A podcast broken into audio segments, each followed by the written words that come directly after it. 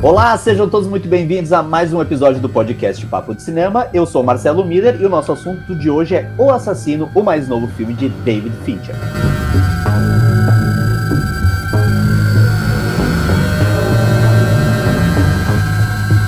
Mas antes que a gente comece a conversar sobre este grande filme lançado recentemente nos cinemas e também na Netflix, é importante solicitar carinhosamente que você dê cinco estrelas para o podcast Papo de Cinema no seu agregador favorito, porque isso nos ajuda demais, vai fazer com que a gente ranqueie nos agregadores melhor, que a gente chegue para mais pessoas. Então dá essa moralzinha para a gente. É rápido, é grátis e, repito, nos ajuda demais. Não é mesmo, Robledo Milani? Olá, Marcelo. Olá, todo mundo aí que está nos prestigiando aqui no podcast Papo de Cinema. Vamos falar de David Fincher, né? David Fincher é um dos meus diretores favoritos, aí, os diretores norte-americanos contemporâneos. Gosto muito de quase todos os filmes dele. E se tem filme novo, a gente está aí atento, está prestigiando. E vamos falar de O Assassino, que para mim é um dos filmaços aí dessa reta final aí de 2023. Teve muita gente que não gostou do filme, muita gente na internet falando que o filme, ai, o filme é chato, ai, porque não acontece nada nada. Eu vi gente dizendo é o pior filme que eu vi em muito tempo. Acho que essa galera tá precisando, para começo de conversa, começar a ver filme ruim mesmo, né? Não é Vitor Furtado, porque sim,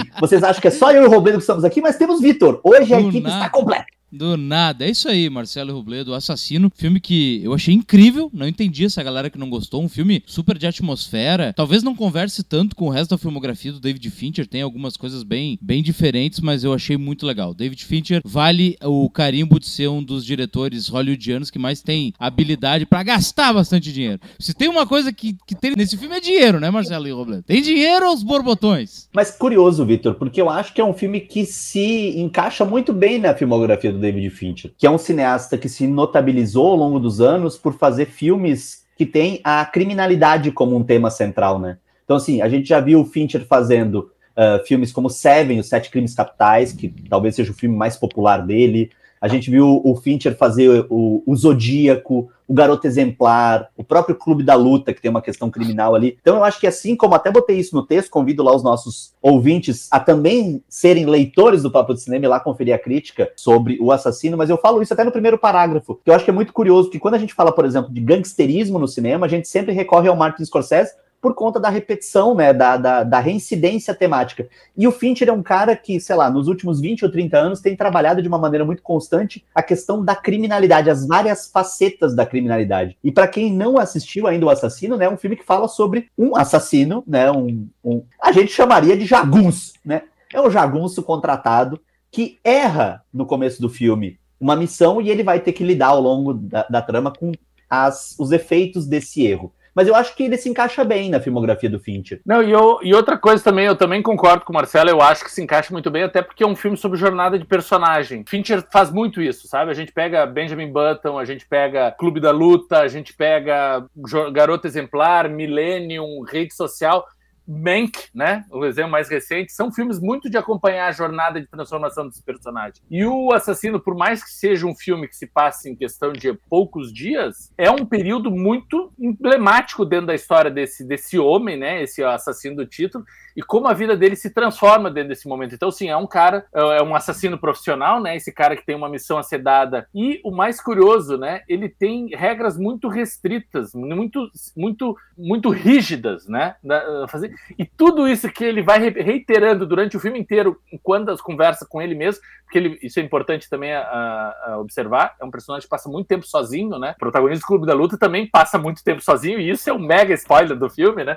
Meu Deus, o do spoiler, mas o filme é de 99, já não é um filme de 90, exatamente. Ou o filme do Rede Social também, um cara que passa muito tempo sozinho. O Millennium também é uma garota que passa muito tempo sozinho. A gente tem um cara que tudo que ele tá dizendo é o que vai acontecer o contrário com ele, né? Ele, ele, ele diz que não tem que se envolver e ele se envolve, ele tem que ser, não tem que ser emocional e ele acaba sendo emocional, ele tem que ser uh, não passional e acaba sendo. Então é muito interessante vendo essas contradições vão pontuando toda essa jornada dele de uma maneira muito surpreendente. Eu acho que esse é o melhor que eu acho que a gente pode estar atento a um cinema, daí vamos pensar de uma maneira mais ampla, de um cinema do David Fincher, que é essa estar aberto às surpresas, né? Inclusive até lidar com uma atriz brasileira ali no meio do filme, né? A nossa querida Sofia Charlotte, que aparece no começo toda craquelada, né? Tadinha toda, né? Depois de ser atacada, e no final aparece com óculos escuros, né? E na uma, grande uma, uma estreia pena, de Sophie piscou, Charlotte, perdeu, né? grande estreia, né, Marcelo? Eu acho que se somar tudo, acho que ela não aparece 2 minutos e 30 segundos, coitada. O que é uma pena, porque o nome dela aparece nos créditos antes do nome de Tilda Swinton, que tem, inclusive, uma cena maravilhosa com Michael Fassbender. Ah, a Tilda Swinton aparece pouco, mas ela aparece naquele. Numa, nos créditos, a gente vai dizer que ela aparece numa posição de destaque, porque ela é o último nome, né? Aquele Sim. end, né? É o que encerra ali, é o grande nome final. Agora, a Sophie Charlotte, eu acho interessante, a gente pode falar sobre a participação dela e joga nesse começo, que o Marcelo já né, abriu ali, são duas cenas pontuais. Primeiro, para uma atriz brasileira tá num papel com esse diretor, com esse ator e nesse nível de produção, não é para qualquer uma. Então a Sophie já tem Sim. méritos enormes para ter conseguido esse destaque. E ela é pivotal para a história, né? Tudo acontece a partir do, dela dentro desse filme. Então eu acho que é, é, essa posição de destaque é muito importante. E outra, agora, já indo para um outro lado, lado, é uma pena terem colocado ela como ela é uma. Não tem uma, uma nacionalidade definida, né? No filme, mas ela, ela deve ser porto-riquenha, uma coisa assim. Só que é curioso, porque a, a, é só pelo um, um, um, estereótipo, né? Porque a Sophie Charlotte, por mais que seja uma atriz brasileira, e ela tem a nacionalidade brasileira, ela é tão alemã quanto Michael Fassbender, né? Ela nasceu na Alemanha, ou seja, ela podia ser uma, uma personalidade alemã como o Fassbender, ou americano, ou qualquer um desses branquitude que se extrapola no cinema e tudo, mas não, porque ela é brasileira e tem essa cara, um rosto moreno, cabelos negros e tal ela acaba tendo que virar uma, uma dominic, dominicana, né? Ali quando tá no, no, filme. E a maneira como esses estereótipos acabam sendo reproduzidos dentro de Hollywood. Mas sim, ela tá numa uma, uma, uma, posição de destaque que eu acho interessante a gente valorizar isso. E sem contar que a gente tem como protagonista, né, o Michael Fassbender, já que a gente tá falando do elenco, acho legal a gente falar no primeiro bloco, depois no segundo bloco a gente vai esmiuçar. Você, você que tá acostumado com, com podcast Papo Cinema, sabe que no segundo bloco a gente vai esmiuçar a trama, em, inclusive, como diria um amigo meu, inclusive com spoilers. Voltando ao Michael Fassbender, a gente tem um, um personagem que é aquele homem de mil nomes, né? A gente mil nomes e de nome nenhum. É aquele homem que a gente não sabe se o passado dele ou a, né, os fragmentos de passado são realmente fragmentos de passado ou se são a construção de um personagem. E eu acho muito curioso que a gente tem um personagem que, como disse o Robledo, passa muito tempo conversando consigo próprio, muito tempo solitário. E é muito. Uma vez numa conversa, o Robledo falou uma coisa que eu acho interessante, eu uso muitas vezes nos textos. É importante na hora da gente construir esse tipo de personagem não confundir introspecção com apatia. E o Michael Fassbender constrói um personagem muito introspectivo e que dá até um caráter meio filosófico existencialista para a jornada desse homem, que vai ter que lidar justamente com um erro, né? E aí a gente vai até pensar, né? Elocubrando aqui, será que esse erro não tem ali um dedinho do inconsciente, do tipo, olha só, tem um cara fatal, tem um cara letal, mas como é que tu lidaria com um erro? Como é que tu lidaria com um problema? Como é que tu lidaria com o fato de alguém te tirar da zona de conforto? E você que nos ouve aqui religiosamente, sabe que eu já devo ter falado em algum momento aqui que eu sou contra esse negócio de tirar a gente da zona de conforto. A gente demora para chegar na zona de conforto. Quando tiram a, zona, a gente da zona de conforto é problemático. O Bledo Milani Mas, adora então... fazer isso, né, Marcelo? Às vezes a gente tá numa zona de conforto, ele vai lá e nos tira. Tava tão gostoso chefe, lá. Chefe, mas o Fassbender de fato é isso. Talvez a gente possa até fazer essa leitura, né? De que o próprio inconsciente dele diz assim: olha que agora tu vai ter que lidar fora da tua zona de conforto. Tu vai ter que lidar não como predador, mas como a caça, né? Como alguém que está sendo caçado. E eu acho interessante porque o Fassbender passou um tempo meio afastado, né?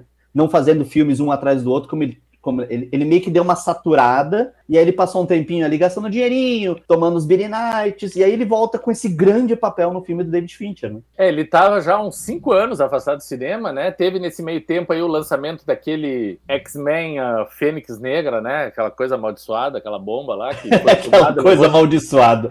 Levou sei lá quantos anos para chegar aos cinemas, tá? Um filme que ninguém fez questão de ver, mas eu acho que o último filme dele mesmo foi aquele Boneco de Neve, né? Que também é uma, uma bomba. Aqui que pariu, esse filme é muito ruim. É muito ruim, mas enfim, eu acho interessante ver o Fassbender. É um, é um personagem muito sério, ele como assassino, e ele tem uma construção de personagem muito interessante, sabe? Ele trabalha muito com o físico, com o figurino, com o, a interação dele com os cenários onde o personagem vai, vai transitando. E como ele tá a maior parte do tempo sozinho e planejando coisas, ele tem muito poucos diálogos, né? Então a maneira de express, da expressão tá muito no rosto, ele carrega essa, o pensamento e o que o move dentro da ação do filme. E se tu pensar que o Michael Fassbender é um ator que começou como coadjuvante do coadjuvante, não foi um cara que estourou da noite pro dia, né? Ele levou muito tempo. O Michael Fassbender era um dos 300 lá de Esparta, lá com o Rodrigo Santoro era o, o vilão, né? Tinha o Gerard Butler lá como grande herói, e um dos tantos Ananá que ficava atrás do Gerard Butler era o Michael Fassbender, pra vocês terem ideia.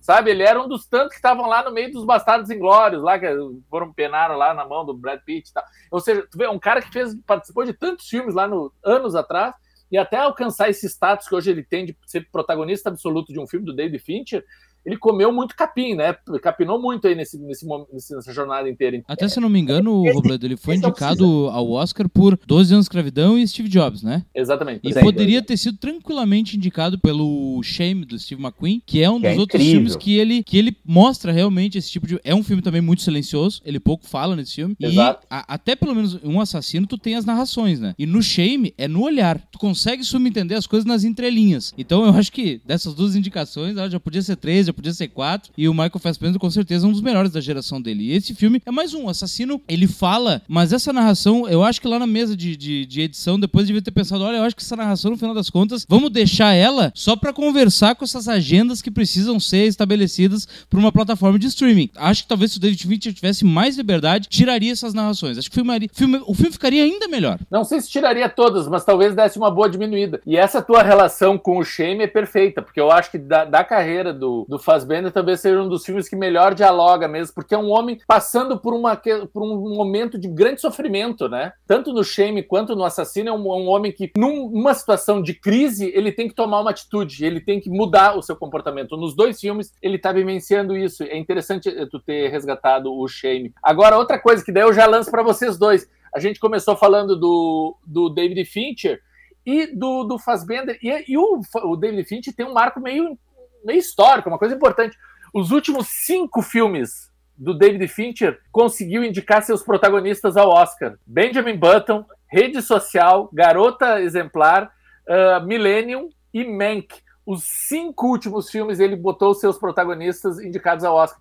Será que ele vai conseguir de novo? Será que vamos ter Fassbender no Oscar 2024? Olha, não seria uma surpresa e deveria, seria muito justo. Acho a atuação dele incrível, são um dos melhores filmes do Fassbender, tranquilamente. Mas enfim, vocês já falaram bastante da, da vida pregressa dele. É, eu acho também que é um papel que credencia ele para estar tá lá, pelo menos entre os cinco concorrendo. Agora, a gente vai precisar saber quais são, né, se é no assassino que a Netflix vai colocar os seus, seus principais a sua principal artilharia na campanha do Oscar, né? Se a artilharia principal for por assassino, eu acho que ele tem grandes chances. Se a Netflix preferir outro filme, né, para tentar o que ela sonha há um bom tempo, já que é ganhar um Oscar de melhor filme, que é sobressair nas principais estatuetas, aí talvez ele tenha um pouco mais de dificuldade, porque a gente sabe, né, que o Oscar tem muito a ver com essa questão, assim, também de de, de do, do, nível de promoção, qual é a promoção que vai estar tá, que vai estar tá colocada ali, mas em relação a mérito artístico, eu acho que o Fassbender tem totais condições de estar tá lá, embora, repito o que eu falei lá no começo, muita gente não tenha gostado, e no segundo bloco eu vou dar minha, os meus dois centavos sobre isso, o, por que, que eu acho que muita gente não gostou, porque eu acho que o Assassino serve meio,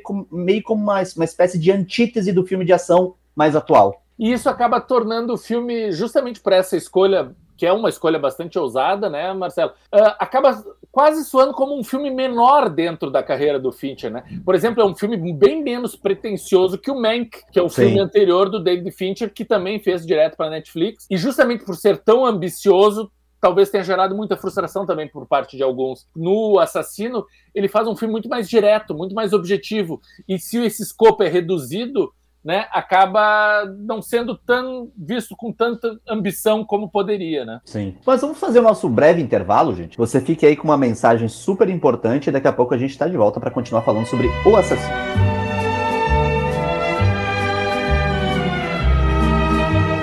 Olá pessoal, você está acompanhando o nosso podcast. Agora, porém, estamos dando essa respirada na conversa, não apenas para retomar o fôlego. Aliás, o bate-papo tá bom demais, não é mesmo? Mas também para lembrar você de que esse espaço também é seu. Você sabia? Exatamente, pois os parceiros do Papo de Cinema tanto podem sugerir os temas a serem debatidos nesse momento de troca e discussão, como também negociar conosco inserções comerciais divulgando seu produto, evento, filme ou marca. Bacana, hein? Fale com a gente, mande um alô por aqui por qualquer um dos nossos perfis nas redes sociais e você sabe sabe, estamos no Instagram, no Twitter, no Facebook ou mesmo lá no site pelo nosso e-mail papodecinema@papodecinema.com.br. Estamos esperando pelo seu contato, viu? Tenho certeza que vai ser massa demais contar com você ao nosso lado, tornando esse papo de cinema ainda mais amplo e diverso. Bora lá? Eu falei ali no finalzinho do nosso primeiro bloco sobre essa questão da, de que, na minha visão, o assassino é uma espécie de antítese do filme de ação mais recente, o filme de ação contemporâneo. Porque talvez o, os filmes da saga John Wick sejam os filmes mais paradigmáticos dessa nova tendência do cinema de ação. É muito interessante a gente pensar, especialmente em Hollywood, a curva né, dessa, da, das tendências dos filmes de ação. Lá nos anos 80, a tendência eram os brutamontes, né? Os personagens musculosos, enormes, e que muitas vezes entravam nessa tendência do exército de um homem só. Uh, e essas tendências foram mudando ao longo dos anos, né? E me parece que agora, especialmente depois da, do lançamento do De Volta ao Jogo, que é o primeiro John Wick, é, o filme de ação ele voltou a ser muito hiperbólico muito saturado, com uma ação muito vultuosa, com personagens que, que fazem o impossível, e, e, tem até uma coisa meio maneirista nisso, de tu fazer o impossível do personagem cair de 200 degraus de escada e não morrer, justamente como um gesto de que, olha, ó, tô reafirmando que ele é um personagem cinematográfico de um filme de ação e é óbvio que ele não vai morrer. E aí me parece que o David Fincher vem na contramão disso, por isso que eu chamo de antítese, trazendo, assim, no que o John Wick tem de hiperbólico, de saturado, o assassino tem de mais contido. Ele é um filme que, ele é um filme que represa a ação, que represa a tensão, que não vai exacerbar isso. Tanto que o próprio assassino tem pontos de contato com o John Wick, né? Ambos uh, acabam voltando à ação depois que as mulheres deles são mortas, mas eles têm muitas diferenças. São mortas, não, não são mortas. Isso não é um spoiler, é um erro da minha parte. Das que elas são atacadas. Mas a gente tem uma coisa ali que eu acho interessante, que é o fato de que dentro dessa ideia da antítese, que o personagem do assassino, o John Wick é aquele cara que a fama dele precede ele, né? Ele chega nos lugares as pessoas já estão morrendo de medo porque ele é o Baba Yaga, né? Ele é o, o bicho papão. E o personagem do Fassbender, ele é o contrário, porque o, tudo que ele quer é sumir tudo que ele quer é ser incógnito, porque no mundo real ele precisa dessa vantagem estratégica. Ele precisa não que a fama dele não o preceda, né? Então eu acho muito interessante como o assassino funciona também dentro dessa ideia de uma antítese desses filmes que vem na esteira do John Wick. Agora, recentemente, eu assisti a outro filme que está até na Netflix também, chamado Anônimo, com Bob Odenkirk, que também é um filhote do John Wick nesse sentido. Então, assim, há uma tendência, e para mim, a grande questão o grande manifesto do filme do Fincher é contestar essa tendência, ser uma espécie de antítese dessa tendência. E eu acho que é aí que eu, que eu disse lá no início, Marcelo, que eu acho que também descola um pouco da carreira do Fincher, que sempre tem esses filmes onde várias coisas acontecem paralelamente, ainda que a gente não tenha noção geográfica do que está acontecendo, elas vão acabar se encontrando depois. Mas essa ação que tu fala, é uma antítese, porque a gente não enxerga ela e não sabe de onde esperar. Quando a gente está assistindo a filmes do, do John Wick, a gente sabe que nesse joguinho de tabuleiro, a cada casinha ele vai ter que enfrentar alguém. E os enfrentamentos do personagem do Fassbender, eles não são literais. Talvez tu não precise entrar em combate em nenhum embate. Talvez fique esses conflitos fiquem no campo da atmosfera. De fato, isso acho que não seja um grande spoiler, eu acho que temos só tem só uma grande cena de ação no filme, né? E essa cena, ela é tão aguardada talvez não diria aguardada, porque a gente não fica esperando a cena, porque o resto da, da construção ela acaba sendo muito bem feita, mas quando ela chega, ela nem ela não chega nem perto de um grande combate do Keanu Reeves na saga John Wick, mas ela é tão bem construída, ela é tão bem engendrada ali, que tu acaba assim, nossa, eu, eu não esperava que isso acontecesse. Agora que aconteceu, eu quero ver como é que ele vai sair dessa, sabe? E também Sim. ele tem, ele não tem todos os gadgets, ele não tem armas, ele não tem uma força uh, diferente, sabe? Ele, ele não é um cara super super malhado.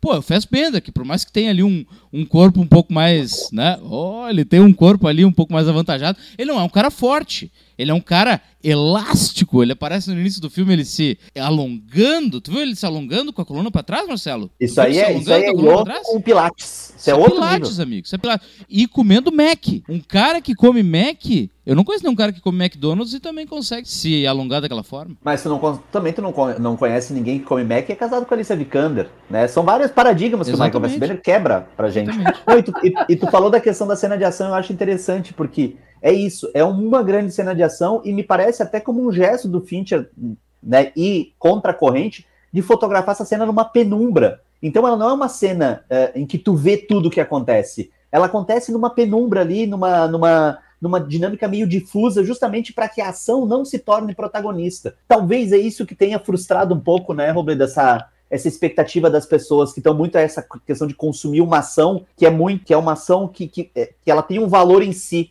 O assassino não, a ação não tem um valor em si, né? A ação muitas vezes está nessa espera, está nessa sugestão do que poderia acontecer ou do que aconteceria. E é interessante, tu falou, o Robledo falou no começo, eu acho bacana, assim, uma coisa que eu sempre faço análise quando eu vou assistir qualquer filme, esse é um filme de, de, de situação ou um filme de personagem? E o Assassino é um filme de personagem, né? Até mesmo por conta dessa, de, dessa proximidade com os monólogos interiores que a gente tem dele, porque muito mais do que uma narração em off, a gente tem um contato com monólogos interiores, né? Em que a gente vai ter acesso muito mais às dúvidas dele. Então ele não está explicando para a gente as sensações dele, ele está compartilhando com a gente as suas dúvidas. Talvez seja uma forma aí do, que o Fincher encontrou também de dar mais acesso à intimidade desse personagem, que é um personagem mais para dentro, um personagem mais casmurro, né? Isso uh, facilita muito na, na sensação de identidade desse personagem, né? De tu conseguir se ver nesse, naquele lugar. Por mais que tu não seja uma pessoa que está sempre viajando o mundo, por mais que tu não seja um assassino profissional, por mais que tu não tenha os mesmos conflitos que esse personagem está vivendo, tu consegue te colocar o que tu faria nessa situação.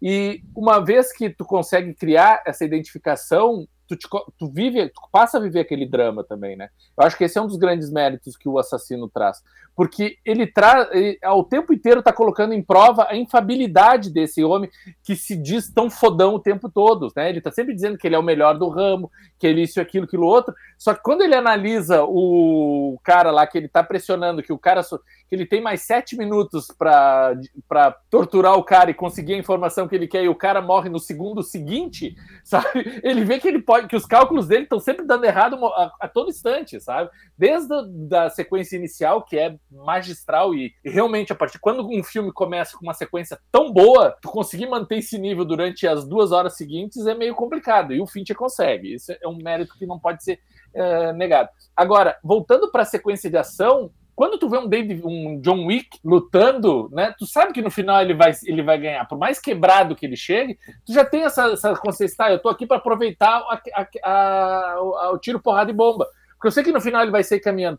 Com o The Killer, tu não sabe se isso vai acontecer. Porque tu já sabe que ele errou, e ele errou várias vezes durante o filme. Então tu fica pensando, cara, será que vai dar certo? Será que ele vai conseguir vencer isso? Será que ele vai conseguir... A tensão existe, e ela é real sabe? Por isso que é tão genial, e daí para mim vem o melhor momento do filme, que é o diálogo na mesa do restaurante entre ele e a personagem da Tilda Swinton. Que tu não sabe o que, que vai sair dali. Será que ele vai levar a, a, até o fim o intento dele, da, daquele encontro, ou será que ele vai mudar de ideia? Será que ele vai criar, deixar uma brecha para que uma outra situação aconteça. Tanto que é o que tu, acaba acontecendo daí na sequência final, quando ele encontra aquele que finalmente mandou né, ordenou o tal da, da, da vingança contra E aí tu vai falar, Marcelo Robledo, tu vai dizer que o nosso querido Martin Scorsese tá errado. Tu, tu tá assistindo o John Wick, e daí tu fica pensando assim, não, a gente sabe que no final ele vai ganhar. Por quê? Porque são, como disse Scorsese, remakes em essência. E aí tu vai assistir o Assassino, que é uma coisa que tu não tem informação pregressa nenhuma, que é o David Fincher, que já te surpreendeu em outros momentos. Aí tu pensa, cara, eu não sei se no próximo capítulo esse cara não vai morrer e o próximo ato vai ser estrelado por outra pessoa. Tu não tem como Sim. saber. Até porque tu pensa o seguinte, né? O John Wick, ele trabalha a partir dessa... dessa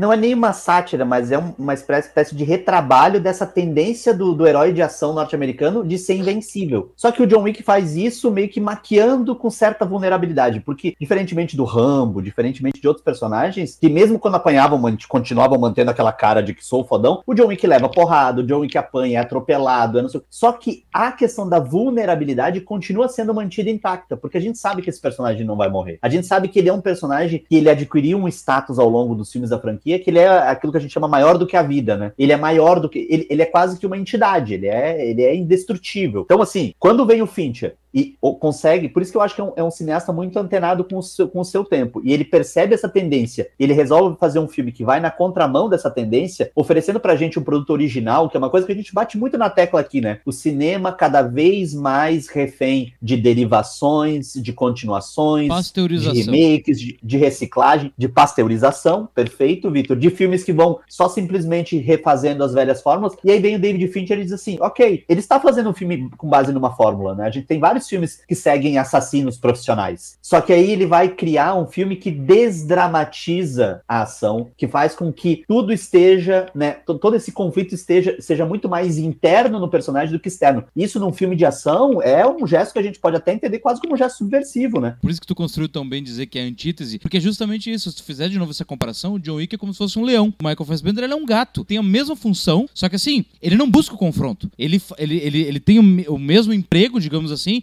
só que ele, o, o, confronto é a última alternativa. Ele nunca vai Sim. começar por ele. E ele tá sempre se escondendo. E daí, também, obviamente, não se trata de uma questão de o que é melhor, ou vamos trazer ah. para a realidade, aquela discussão do início da década passada com o Nolan, né? Vou fazer filme de super-herói real. Não se trata disso. Se trata de construir uma via paralela. Ó, nós temos o John Wick, que é um assassino, que, enfim, ele é imbatível, ele é um cara super forte e tal, mas nós temos esse cara aqui. Esse cara aqui, ele é o assassino que daria certo, porque ele é totalmente imperceptível. E ele não tem uma identidade, e o contrário do John Wick, ele não tem fama. É, e depois é o seguinte, né? Eu acho que tu falou uma coisa muito boa. A gente não tá aqui criando uma, uma lógica de, de antagonismo entre os dois filmes. Eles só representam tendências estético-narrativas que são praticamente opostas. Eu acho que o que pode definir é que é o seguinte: o John Wick se ele entrar numa sala e ele tiver três pessoas para matar, ele vai usar 12 submetralhadoras, uma granada, uma bazuca, ele vai jogar um cavalo na pessoa, ele vai... E eu adoro os filmes do John Wick. E é isso mesmo. O assassino, esse personagem que não tem nome, né, derivando também Só no golpe certeiro. Dessa, dessa tradição. Ele, ele, vai dar um tiro e vai errar ainda.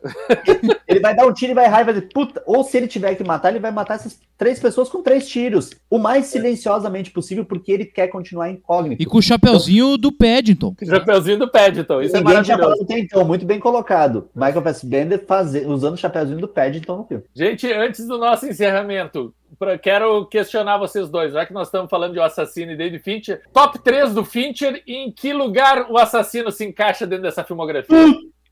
bah, mas já, vou, já quer começo, colocar o assassino começo, no top 3 já. Não, eu não coloco o assassino no top 3, até porque eu acho que o top 3 do Fincher é bem alto, sabe? Eu vou dizer ali, ó, Clube da Luta, Seven e rede social é assim, ó, medalha de ouro, prata e bronze, quase intocável. Mas eu vou dizer para vocês, olha, Assassino é melhor que, sei lá, Quarto do Pânico, Alien 3, Zodíaco. Tá bom, eu começo então. Primeiro, a rede social. Segundo, Clube da Luta. E só para não ser tão, né? Terceiro, Garoto Exemplar. E o Assassino, como é que fica aí? essa brincadeira. Ah, mas daí o assassino a gente vai ter que ver depois. Tu pediu o top 3. O assassino a gente tem que ver depois. Eu colocaria Clube da Luta, que eu acho que é uma obra-prima do final dos anos 90. Eu acho que Total. É um... Em segundo, eu colocaria o Zodíaco, porque eu acho um retrato é, angustiante da obsessão desse, de, desses investigadores atrás de nossas. E eu acho que também é uma, é, é uma, uma espécie de subversão do filme de, de busca do, do serial killer. E em terceiro, eu coloca... botaria o um empate para ficar em cima do murinho, Seven e a Já rede tá social. criando novas regras, Robledo. É, ele pegou os, ele tá Seven e o rede social, os meus dois, e ele enfiou um tal do Zodíaco no meio ainda. Só porque não, não quer inventar moda, Marcelo Miller. Eu só posso moda. dizer uma coisa para vocês. É, aceitem. E outra coisa, né, Marcelo? Já que tu. Eu só dei os títulos, né? Já que tu quer falar dos filmes. Eu acho a rede social um símbolo de uma época. Esse filme, passados 13 anos, ele ainda é muito atual e vai continuar sendo atual por muito, é muito tempo. Poderoso. Daqui 30, 40 anos, quando quisesse explicar o que aconteceu na década de 2010, vão. Ó, assiste a rede social e tu vai entender o que, que foi esse boom de gênios da ah, internet ah, e como mudou Victor, o mundo. Há quem, há quem diga que é isso, guardadas todas as devidas proporções, há quem sustente a ideia de que rede social seria o cidadão Kane da sua época, né? E eu, Porque é um filme olha, que vai falar sobre magnatas da comunicação, concordo. sobre, né? Então, assim, é, levando em consideração que o Fincher depois faz o Mank, né, que vai falar so, com o roteirista do cidadão Kane, é. Essa ligação não é uma ligação tão, tão distante assim. Assassino é melhor que Mank, hein? Assassino é melhor que Mank, isso é verdade. Melhor que Mank, melhor que. Ah, o Vitor botou Garoto Exemplar, mas eu sou mais, mais o assassino. Assassino também. é melhor que Benjamin Button, gente. Mas o Benjamin Button é foda. Ah, Benjamin Button é muito bom, Marcelo. Assassino, é melhor, assassino é melhor que Garoto Exemplar. Eu coloquei Exemplar. Garoto Exemplar porque eu acho que o Fincher tirou é melhor do Ben Affleck ali uma coisa que nunca ninguém tinha tirado. E a Rosamund Pike ali é uma atriz incrível naquele filme. Ela tá incrível, ela tá incrível. Mas uma coisa que a gente. Mas Assassino falou... é melhor que Millennium também, hein? É melhor que Millennium. Embora a gente fale, é melhor, mas isso não quer dizer que esses filmes sejam ruins. Aliás, o David Fincher é um cara que muita gente tem restrição de colocar lá na prateleira dos grandes cineastas da atualidade. Eu não sou da, uma dessas pessoas, eu acho que ele é um dos grandes, né? Até o Alien dele é bom. Até no que o Alien dele é ruim é bom. Até é. no Alien é bom. Mas eu vou dizer, olha, eu, eu pedi top 3, mas eu acho que Assassino talvez conseguisse entrar num top 5, hein? hein? Botando Benjamin Button em quarto e Assassino em quinto, hein? Eu acho que tá aí fechando meu top 5. Olha ali, ó. ó aí o Vitor vem deslavadamente dizer que eu querendo criar um empate no terceiro lugar, criei regras novas. O árbitro criou regras novas. É, é o juiz, é o da, nosso Daronco. Nosso Daronco aqui criou regras novas. Mas se prepare que assim, ó, assim como a gente já fez essa enquetezinha no final, pra 2024, já vou dar esse spoiler bacana aqui pra vocês. Ah, é, é agora? Tu vai dar spoiler, Robledo? É agora, meu, meu Deus, eu pensei que ia ficar pra depois. Pra 2024, novos quadros estão chegando no podcast Papo de Cinema, fiquem atentos. O nosso editor, Vitor Hugo Furtado, fez uma cara de que tristeza. O que, ah, que esse é cara tá inventando? É só alegria nesse Papo de Cinema.